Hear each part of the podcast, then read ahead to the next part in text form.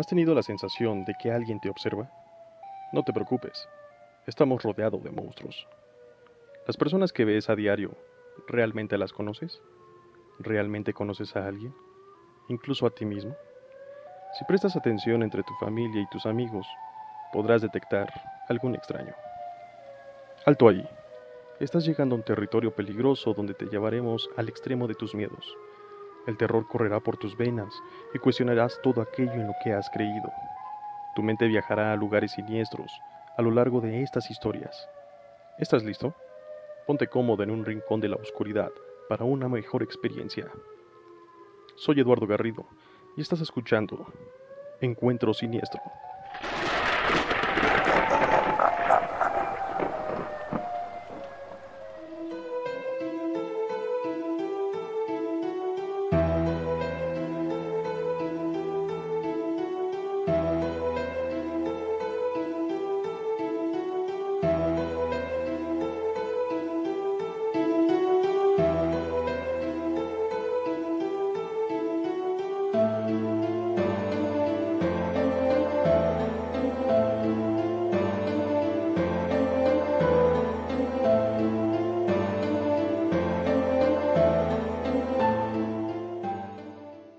Psicólogo del mundo. A los 12 años llegué a la conclusión de que todas las personas en este mundo, incluidos los integrantes de mi familia, estaban en mi contra. Jamás fui un niño problema, pero mis padres me trataban como tal. Por ejemplo, siempre debía llegar a casa antes de las 5 de la tarde. Este horario tan estricto reducía de forma drástica mis horas de juego fuera de casa. No podía recibir visitas de amigos en casa y no podía ir a la casa de nadie. Tenía que hacer mis deberes apenas llegaba a casa. Sin importar el tiempo que me tomara, mis padres nunca me dejaron jugar con videojuegos. Me obligaron a leer libros y después a escribir ensayos para verificar que realmente los había leído. Pero no hablemos más de ellos. Vamos a hablar del psicólogo de mi colegio. Para guardar su identidad lo llamaremos el Dr. Tainer. Como en la mayoría de los colegios particulares, el mío tenía un psicólogo disponible en horarios de clase para ayudar a los alumnos con cualquier conflicto emocional, académico, social, de comportamiento, como sea. Para ser sincero, jamás había visto a algún alumno conversando con el Dr. Tainer. Todos los días pasaba por su oficina cuando me dirigía a la cafetería y miraba a través de la pequeña ventana de la puerta. Siempre estaba solo, leyendo o escribiendo algunos documentos. Creo que la mayoría de los niños tenían miedo de expresar sus problemas a un adulto, que prácticamente era un desconocido. Por eso fue lo que me tomó tres semanas reunir el valor suficiente para ir a su oficina. El 2 de marzo de 1993 fue el día que decidí hablar de mis problemas con el Dr. Tainer. Durante el recreo, fui hasta la oficina y llamé a la puerta. A través de la ventana pude verlo levantar la cabeza, sonreír y hacer un gesto para que yo entrara. Entré. Me dio la bienvenida, se presentó y me preguntó mi nombre. El doctor Tainer era un hombre que hablaba con mucha calma. Parecía tener un aura de bondad a su alrededor. Hablé sobre la forma en que mis padres eran malos conmigo y lo poco que les importaba. Después de un tiempo mi voz empezó a quebrarse y dejar de hablar. El psicólogo escuchó pacientemente todas mis penas, siempre de brazos cruzados y asintiendo con la cabeza. Esperaba que empezara a decir cómo todo lo que acababa de escuchar era mentira, que mis padres me amaban y bla bla bla. Pero no lo hizo. El doctor Tainer se curvó hacia mí con una sonrisa en el rostro y me dijo, ¿sabes? Yo soy el mejor psicólogo de escolar de todo el mundo. Te prometo que arreglaremos esto. Rodé los ojos. Está bien. Pero, ¿de qué forma? Le pregunté. Tengo mis métodos, respondió. Soy un hombre de palabra. Te prometo que en un mes la relación con tus padres cambiará para mejor, de forma definitiva. Tras una breve pausa continuó.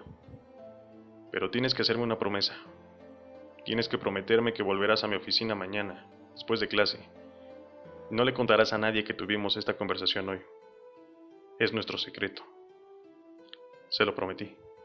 Al día siguiente regresé a la oficina del Dr. Tainer, después de clases. Era aproximadamente las 4 de la tarde cuando entré. Tras una calurosa bienvenida, me pidió que me sentara frente a su escritorio una vez más. Mientras estaba sentado, lo vi correr la cortina de la ventana en la puerta. Listo, sonrió. Ahora tenemos la privacidad que necesitamos. Empezamos a hablar sobre mis gustos e intereses. mi materia favorita en la escuela, los profesores que menos me gustaban y las cosas de ese tipo. Tras una hora de conversación, el doctor Tainer me ofreció un refresco. Lo acepté muy feliz, pues mis padres nunca me habían dejado tomar refrescos. El doctor Tainer fue hasta el frigobar y buscó hasta que se volvió con dos latas abiertas de refresco. Después continuamos conversando sobre lo que estaba sucediendo con mi vida, pero no demoró mucho para que me desmayara con cualquiera que haya sido la droga que puso en la lata. Tardé algunos segundos de recuperar mi visión normal cuando me desperté, y cuando volvió no sabía qué pensar. Estaba atado a una cama con la boca tapada con cinta aislante. Inmediatamente entré en pánico moviéndome y luchando contra las ataduras, pero me di por vencido al poco tiempo. Mis ojos se arreglaban mientras veía la habitación donde estaba. Había pósters de superhéroes en las paredes y también de atletas famosos. En medio de la habitación había un televisor y un Super Nintendo, con varios juegos esparcidos en el piso. No sabía qué pensar. Ahí estaba yo en la habitación, llena de cosas con las que los niños de mi edad adorarían jugar. Probablemente había llorado de felicidad si no hubiese estado atado y amordazado. Mi estómago se estremeció cuando la puerta se abrió y el doctor Tainer entró. Se sentó en un rincón de la cama. Escucha, me dijo, recuerda que estoy aquí para ayudarte y jamás te lastimaría. ¿Estamos? El doctor Tainer gentilmente desató mis muñecas y retiró la cinta de mi boca. Mi primer instinto debió ser el llanto, pero el doctor Tainer me hacía sentir seguro. Me sonrió. Te quedarás aquí por un tiempo, continuó. Y durante este tiempo tienes permitido jugar con cualquier juguete de la habitación mientras yo esté en casa. Pero cuando salga tengo que atarte nuevamente a la cama. Puedes ver televisión, pero quiero que solo veas las noticias cuando yo esté afuera. Permanecí en silencio, intentando procesar toda la información que me había dado. Vamos, dijo el doctor Tainer, mientras sonreía de oreja a oreja y me daba una palmada en la rodilla. Ve al frente y juega con todo lo que quieras. Volveré a la hora de la cena. Se levantó de la cama, caminó por la habitación y encendió la televisión antes de salir y asegurar la puerta. Pasaron varios minutos hasta que me di cuenta que no estaba bromeando. Todo lo que me quedaba era conectar la consola y jugar Mario hasta que la noche empezara a caer. Alrededor de las 7 de la noche, el doctor Tainer regresó a la habitación con dos platos de puré de papa y pollo. Finalmente tuve el valor de preguntarle cuánto tiempo me quedaría en aquel cuarto. Bueno, aproximadamente un mes, me respondió. Algunas semanas, solo tengo que trabajar en algunas cosas. A la mañana siguiente me desperté con el doctor Tainer dándome palmaditas en la cabeza. Hola amigo, no tienes que despertarte ahora si no quieres, pero necesito volver a ponerlas. Susurró mientras me ataba. Lo miré. Llevaba una camisa de vestir, un chaleco y sostenía un traje entre los brazos. Iba exactamente como yo siempre lo veía a la escuela. Antes de salir, colocó el control remoto cerca de mí y me dijo que viera el noticiero. Lo primero que vi cuando encendí la televisión fue un título en las noticias de última hora. Un agente de policía que parecía importante se encontraba en un podio rodeado de personas. Empecé a verlo a mitad de su discurso. Se envió un aviso a todo el estado esta mañana. Tenemos diversos investigadores trabajando en identificar a los potenciales secuestradores, pero hasta ahora no existe mucha evidencia. Miembros del cuerpo docente afirmaron haber visto al niño en torno a las 5 de la tarde. Empecé a sentirme molesto cuando una fotografía mía apareció en la pantalla. Era una foto que habían tomado en el colegio el año anterior. En la leyenda de la imagen aparecía mi nombre, edad, escuela y ciudad. Encima de la fotografía y con letras mayúsculas decía, FBI empieza la búsqueda del niño, sospechoso del secuestro desconocido, posible fuga. La noticia siguió en vivo, entonces reconocí a mi madre y a mi padre subiendo al podio. Los dos tenían los ojos rojos, las lágrimas corrieron por su rostro de mi madre cuando tomó el micrófono. Nunca había visto tanta emoción en mi madre, hasta esa vez en la televisión, balbuceando frases como, por favor, devuélvanme a mi bebé. Lo siento y, por favor, regresa a casa. Cuando mi padre tomó el micrófono esperaba verlo en su típica actitud con el corazón de piedra, pero también tenía lágrimas en los ojos. Imploró para que le devolvieran a su hijo, y después me pidió perdón. Sé que no he sido el mejor padre del mundo, pero quería estar aquí en este momento. Por favor, regrésanos a nuestro pequeño. Apagué la televisión después de eso. Tenía emociones encontradas. Nunca antes había visto a mis padres llorar. Me sentía mal por el hecho de que mis padres estuvieran pasando por eso, pero al mismo tiempo estaba aliviado. Ahora sabía lo mucho que mi padre me quiere y lo que mi madre me ama. Pasaron casi cuatro semanas. El doctor Tainer me había tratado con mucho respeto. Se iba por las mañanas dejándome atado en la cama. Volvió por las tardes para comer y cenar, conversar y jugar conmigo. Jamás habría adivinado que el doctor Tainer era bueno en Monopoly o en Turista Mundial. Pero una mañana el doctor Tainer me despertó antes de ir al trabajo. Y noté algo de urgencia en su rostro. También me di cuenta que eran tres horas antes de lo que generalmente me despertaba. Tienes que ver el noticiero hoy, sin excepción. Quiero que enciendas la televisión todo el día y prestes mucha atención, me dijo sombríamente. Yo, por supuesto, obedecí y lo vi salir de la habitación. Dos horas después, un anuncio de noticias de última hora interrumpió el comercial de jabón que estaba viendo. El título, Restos humanos encontrados. Dos hombres serios con traje estaban a un lado de otro y empezaron a hablar. Estamos tristes de traer noticias tan devastadoras esta mañana, sobre el niño desaparecido a inicios del mes. Uno de los hombres bajó la cabeza y barajeó unos papeles que tenía en las manos. Continuó. Restos de un cuerpo fueron localizados al interior de una bolsa de basura, cerca de la entrada de la autopista. El cuerpo parece ser del niño, aunque haya quedado muy poco. El cuerpo fue decapitado y los restos han sido totalmente incinerados. La imagen cambió a la toma aérea desde el helicóptero que sobrevolaba la autopista, había un grupo de policías reunidos en la entrada. La voz siguió. Al interior de la bolsa, la policía encontró una tarjeta de identificación. En la pantalla apareció mi tarjeta de identificación de la escuela, que siempre estaba en la mochila. El plástico estaba un poco quemado, pero mi fotografía y los nombres estaban intactos. Después que los hombres salieron de la escena, la cámara enfocó a mis padres. Estaban sentados junto a un periodista. El rostro de mi madre estaba congelado en una expresión de luto y mi padre tenía la cara hundida en las rodillas. Apagué la televisión. El doctor Tainer regresó a la casa ya muy tarde. Se apresuró hasta mi habitación, me desató y puso una botella de refresco en mi mano. Colocó sus manos en mis hombros y me sonrió. Te hice una promesa, ¿cierto? Asentí con la cabeza al tiempo que un par de lágrimas escurrieron por mi rostro. Tienes que prometerme algo, susurró.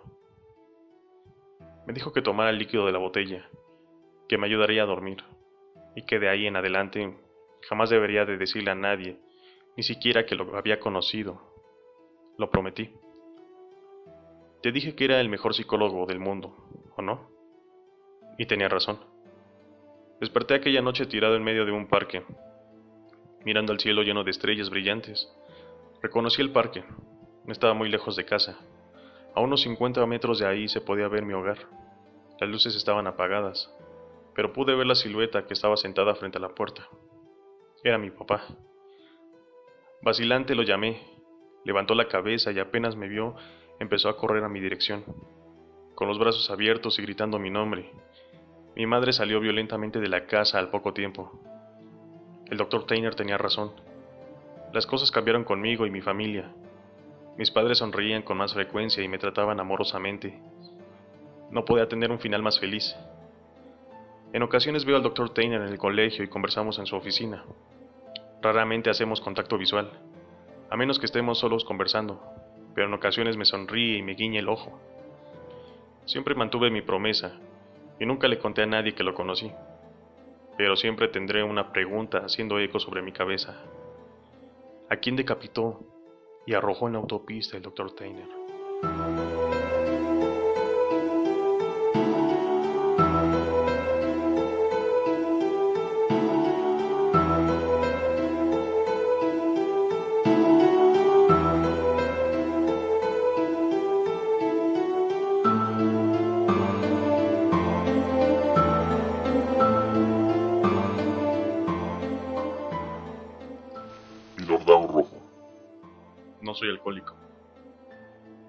Perfectamente que esto es lo que dicen todos los alcohólicos, pero lo juro, no lo soy. Creo que solo tengo un pequeño problema con el alcohol. Hubo un incidente con una mujer que me hizo mantenerme sobrio, literal y metafóricamente. No era la primera vez que en un encuentro con una mujer no había resultado en un final feliz para mí. Pero esto hizo que empezara a cuestionar lo mucho que había bebido. Entonces decidí mantenerme siete días sin alcohol. Tengo una debilidad por el vino, pero decidí que no me pondrían una gota de alcohol en la boca, nada de cerveza, licores, ninguna otra cosa. Mi plan era pasar una semana bastante monótona, pero estaba determinado a superar el desafío.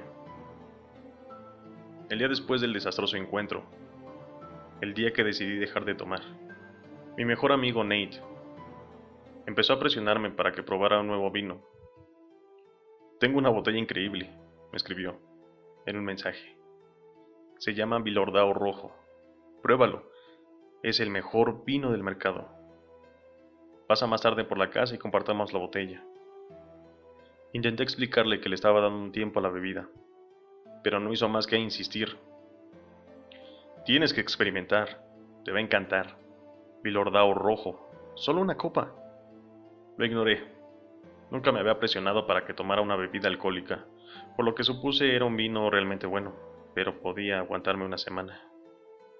Lo extraño es que todo el mundo comentaba sobre este vino, Fui al supermercado a hacer algunas compras y el joven de la caja me miró de forma bastante extraña. ¿Olvidó su botella de Bilordao rojo? preguntó. Es el mejor vino del mercado. Debe probarlo. Le va a encantar. Le dije que había dejado de tomar y me devolvió una sonrisa amable, aunque extraña. Era una sonrisa muy falsa. Solo una copa. Pruébelo. Pagué mis cosas y salí del lugar.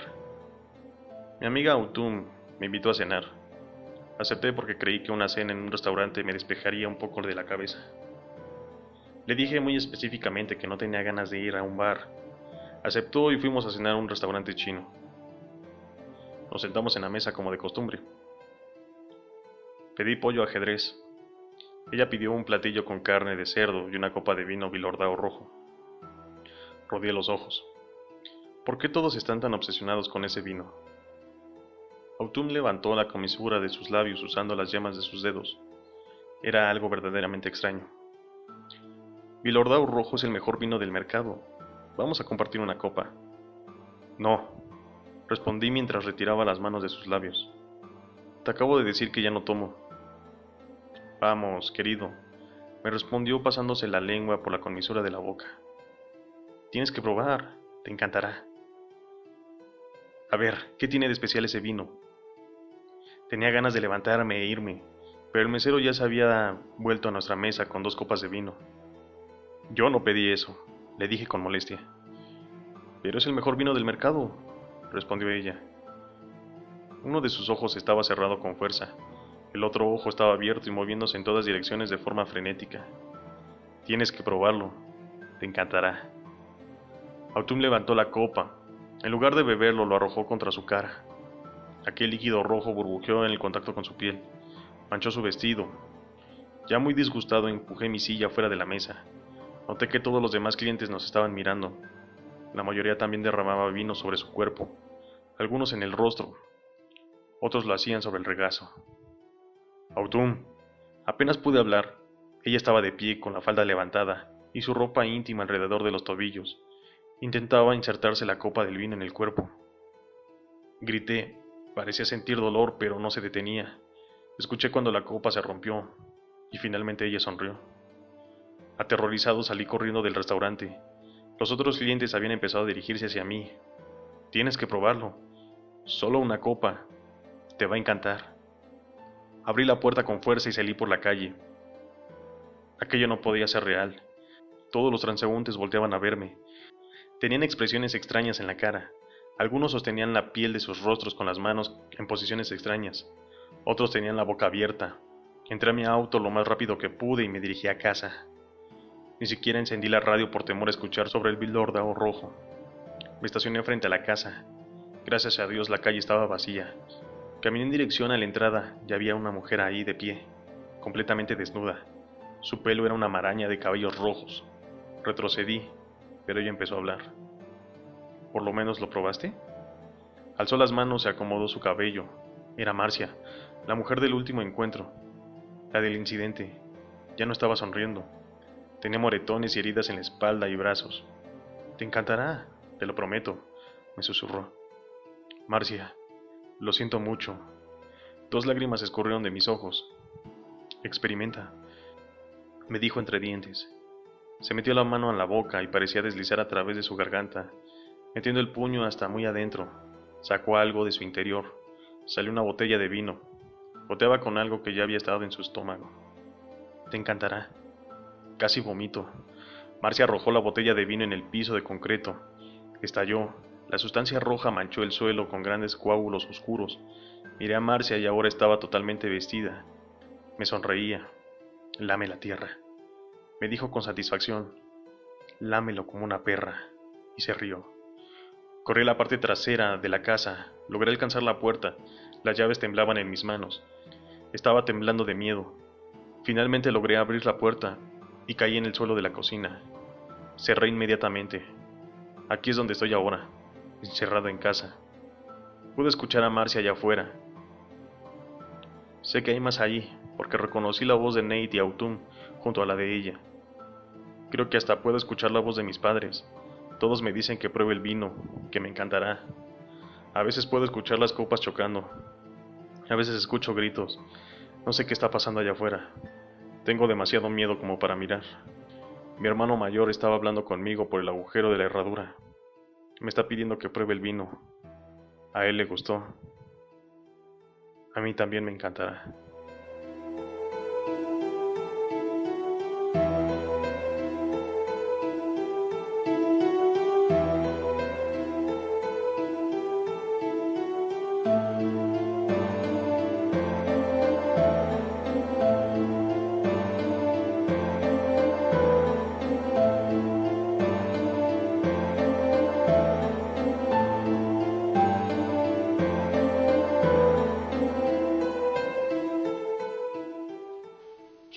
Caso muy extraño. Tercera parte. Antier. Después del tribunal, vine directo a casa y escribí todo lo que sucedió desde la publicación anterior. Creo que es mejor dejar todo documentado, en caso de que algo llegara a suceder. Al menos así sabrán lo que sucedió y me aconsejarán de la mejor forma. Bueno, como ya lo mencioné, ese día regresé a casa y publiqué las actualizaciones. Y no mucho después de eso, recibí una llamada de Lisandra. Aquellos miembros del jurado que estaban siendo afectados intercambiamos números telefónicos. Me platicó mientras conducía a su casa, fue perseguida por algo. No era otro auto o persona. Era algo que siempre estaba solamente en mi visión periférica, como si lo pudiera ver solamente de reojo, y cuando volteaba la cabeza desaparecía. Después que regresó a su casa, donde le había pedido a su esposo que atornillara la puerta del ático, se sentó en la sala. Cuando la cosa regresó a su visión periférica, Lisandra no volteó la cabeza para intentar verla. Simplemente siguió de frente. Me contó que esta cosa se fue aproximando a su cabeza poco a poco en un transcurso de dos minutos. Se posicionó muy cerca de su rostro, a unos 20 centímetros. Y entonces miró hacia arriba. Voy a utilizar las mismas palabras que Lisandra me dijo, pues se quedará conmigo para el resto de mi vida. Esperemos larga y aburrida vida. Era el rostro puro del mal. Era la ira, el odio y la maldad encarnada. De acuerdo con el relato de Lisandra, donde debían estar sus ojos no había más que unos agujeros, y la piel podrida caía a pedazos de su rostro. Tenía dientes que parecían ir en varias filas hasta su garganta, no afilados, sino rotos, como las astillas de la madera, Mientras se aproximaba el terror la consumió. Cuando yo no pudo aguantar más se volteó para verlo directamente y ya había desaparecido. Decidí tomar en cuenta el consejo de varias personas que comentaron en el foro donde había publicado esto anteriormente y me fui a pasar la noche en un hotel. Arreglé mis cosas en una mochila y salí de la casa. Mientras aseguraba la puerta pude escuchar algo arrastrándose de dentro. Caminé hasta la ventana y lo espié. El polvo negro estaba en todos lados. No estaba ahí hace unos instantes, pero ahora cubría toda la sala, la televisión y las partes de la cocina que podía ver desde afuera. El suelo del corredor también, las paredes y el techo. Entré a mi auto y me largué de ahí. La pesadilla. En el hotel todo fue con normalidad. No me sucedió nada físicamente, pero tuve la pesadilla más aterradora que he experimentado en mi vida. En el sueño me encontraba en casa, caminando hacia el ático. No tengo intenciones de seguir, pero algo me obliga a continuar. Abro la puerta y miro hacia arriba. Puedo escuchar el sonido de una respiración proveniente de ese lugar. Extendió el brazo y liberó la puerta. A continuación, un polvo negro cae y cubre todo a mi alrededor. Veo nuevamente hacia arriba, a la oscuridad de mi ático. Veo dos manchas negras que son aún más oscuras que la nula iluminación del lugar. Si es que tiene algún sentido. Confronto aquel par de puntos negros en total oscuridad y comienzo a subir. De repente algo me toma por detrás y me balancea como un péndulo desde la escalera hasta la pared del corredor, que en este caso tiene todas las vigas rotas. Soy empalado, pero aún sigo con vida. Después algo que no puedo ver me saca de la pared, comienza a romperme todos los huesos, uno por uno, y me introduce una maleta. Entonces escucho las palabras, adelante, sube, y me despierto totalmente sobresaltado de mi cama. Bueno, todos sabemos el significado de este sueño. Es una reconstrucción del asesinato en el que soy jurado. Estoy casi seguro de lo que significa el adelante y sube. Probablemente me invité a subir al ático, como un gran reto, pero no. Muchas gracias. Me dirigí a la corte hoy por la mañana y cuando estaba a punto de salir caminando por el corredor, noté una pequeña montaña de polvo negro frente a un armario de servicio. No me detuve a averiguar el motivo. Hoy por la mañana, Trinity y Lisandra fueron con el juez para contarle lo que estaba sucediendo. Me dijeron que el juez simplemente se limitó a arrojar sus quejas bajo el tapete, diciendo que la conexión entre el polvo y el caso probablemente no tiene relevancia, pero que podíamos profundizar del tema al final del día. Permítanme hablar un poco sobre el tribunal. Hoy testificaron los detectives, así como los policías que fueron los primeros en arribar a la escena del crimen, y después el médico legista. Finalmente el propio John Willis dio testimonio. Detective Allen Potts. El detective Potts fue asignado en este caso y testificó que no podía haber otra explicación más allá de que John Willis fue el asesino, destacando el hecho de que su esposa lo estaba traicionando y que su hermana estaba a punto de darle una noticia triste. Había motivo y oportunidad. Mencionó que no parecía un crimen pasional, con excepción de las vigas de madera rotas en el corredor no había forma de probar cómo se había hecho aquello. Pero había dos cosas que no tenían sentido para él. Una era el polvo negro esparcido por toda la casa. La otra que John era un hombre pequeño. No tenía las características de alguien que pudiera romper todos los huesos a una persona de forma tan precisa que le hiciera caber en una maleta. Tampoco tenía conocimiento médico para lograrlo. Sin embargo, y dicho esto, las apariencias pueden resultar engañosas, y no podemos probar que él no haya tenido ese conocimiento. Pero dando continuidad a esa línea de pensamiento, tampoco parecía el tipo de persona que pudiera levantar a su hermana casi dos metros y empalarla. Mencionó que a pesar de las inconsistencias, creía fielmente que John Willis era el culpable. Policía Joanna Presley. La oficial Presley y su pareja, Nathaniel Derwick, fueron los encargados en dar seguimiento a la llamada de Willis. Relató que llegó a la escena del crimen y vio a John sentado frente a su casa, con la ropa ensangrentada. No totalmente cubierto de sangre, pero sí de forma significativa. Parecía totalmente perturbado. Su comportamiento no se correspondía con alguien que acababa de cometer un doble asesinato. Se rehusaba a ingresar nuevamente a la casa y repitió en múltiples ocasiones que no ingresaran al ático. También mencionó, está observando, y logró lo que quería, en diversas ocasiones. En su declaración inicial, John mencionó que el bajo del ático, como ya se sabía lo que haría, rompió mis paredes de una sola vez y arrojó a mi hermana de ahí. Entonces cubrió a mi esposa con su capa y cuando la retiró no era más que una pila de carne y huesos, de lo que algún día fue un ser humano. Había una maleta cerca, entonces él la metió allá adentro y la cerró. Más tarde se retractó en su declaración, diciendo que en realidad no había visto lo sucedido, y que por eso no le dijo a los policías sobre la maleta. Médico patólogo en jefe, Glenn Love. Glenn Love se encarga de realizar las autopsias a los cadáveres. A pesar de las apariencias, las víctimas no murieron como se creía. Ambas fueron sofocadas. Esto significa que Erika vivió durante un tiempo mientras aún estaba empalada en la pared, y Jessica durante el proceso en el que todos sus huesos fueron quebrados. El polvo negro recolectado en la escena del crimen también fue encontrado en los pulmones de ambas mujeres, y el resto de los órganos vitales mostrando señales de quemaduras, algo que jamás había visto fuera de un caso de muerte por fuego.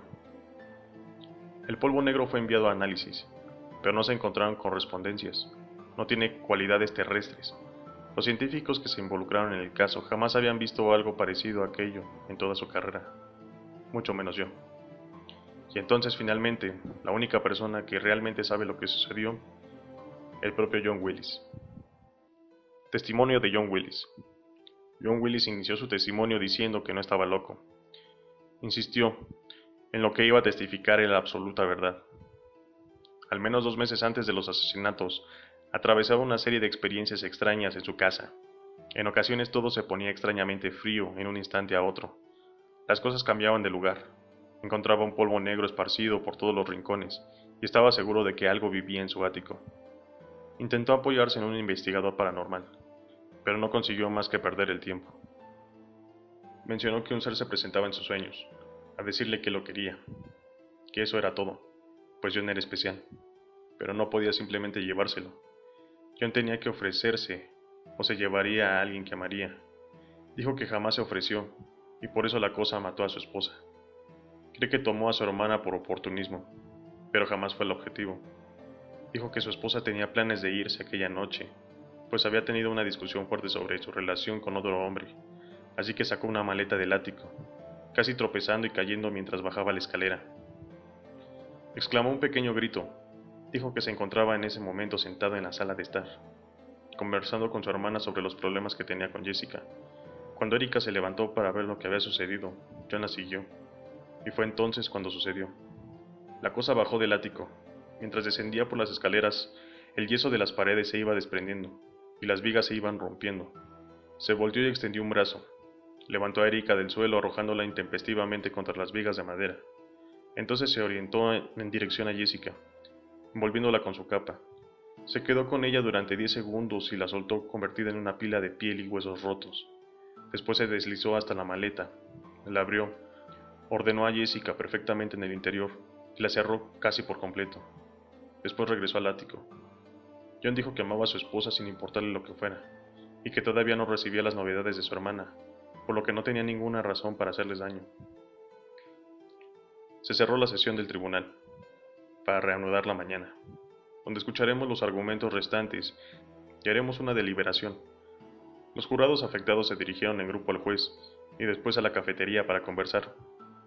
El juez mencionó que iba a tomar en cuenta toda la información que presentáramos y que conversaría con nosotros por la mañana. Como lo mencioné, fuimos a la cafetería y tuvimos una discusión sobre el tema entre nosotros. Aparentemente, todos tuvimos el mismo sueño. Los seis experimentamos la misma pesadilla con todos los detalles. Nos preguntamos por qué esto sucedía solo con nosotros y no con los demás miembros del jurado. Y parece que me salvé por poco el día que fui al hotel. Trinity nos dijo que sus hijos abrieron la puerta del ático, pues creyeron haber escuchado algún animal allá arriba, Después una luz sumamente intensa iluminó el pasillo, y pareciera que la temperatura había bajado unos 15 grados en la casa, hasta que ella logró cerrar el ático. Mike entró a su casa y vio algo gateando por su sala, dejando un rastro de polvo atrás. Dijo que intentó perseguirlo, pero cuando giró a una esquina del corredor desapareció. Más tarde aquella noche, Mike vomitó una goma negra. Uno de los miembros del jurado que aún no he citado, Marcus Hightower, Dijo que se estacionó enfrente de su casa y vio un rostro en la habitación del segundo piso, y que era la peor cosa que había visto en sus ojos. Sentía el odio dentro de mí, y el resto del mundo también. Los tres jurados y su familia también pasaron la noche en los hoteles. Hoy es la última noche antes del juicio final, y sé, independientemente de lo que sea esa cosa, hoy no será la noche en que nos liberarán de sus juegos. Tengo una teoría sobre su origen. La voy a revelar la próxima publicación. Hoy no quiero parecer como un idiota.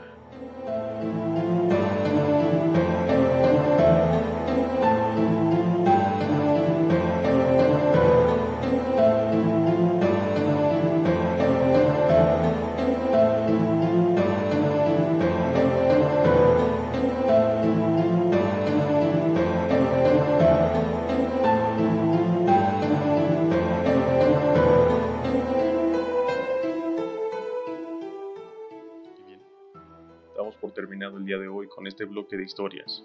Espero que te hayan encantado.